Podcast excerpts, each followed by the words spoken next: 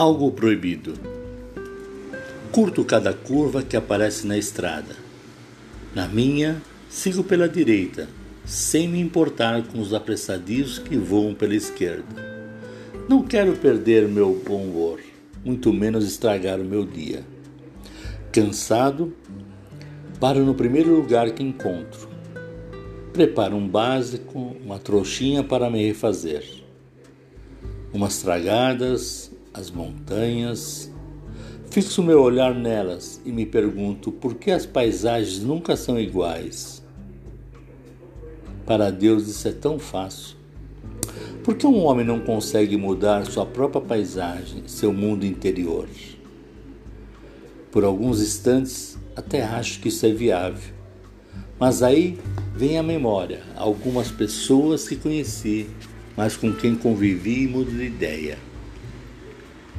Contemplo o céu, suas nuances, os pássaros a cruzar as nuvens livremente, alegres entoando lindas melodias.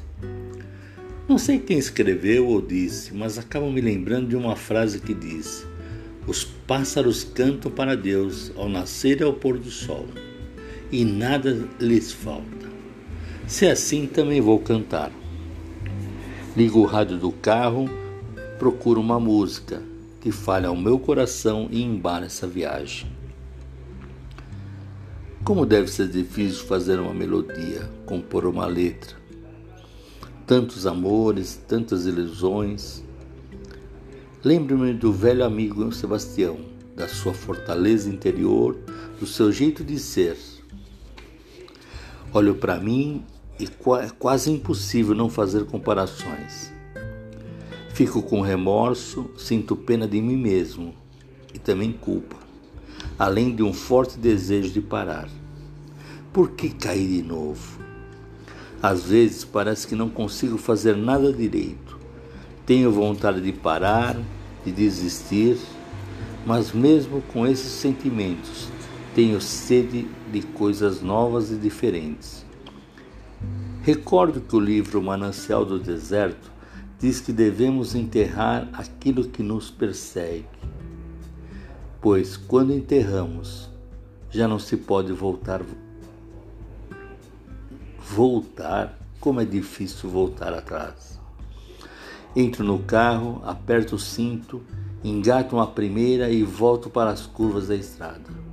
Numa fração de segundos, minha cabeça gira como um parafuso. Perco o rumo e a direção em total descontrole, rodo na pista e num voo rasante bato no morro que começa no acostamento. Perco a consciência. Longe, bem longe, escuto uma voz rouca e desconhecida. Chame uma ambulância.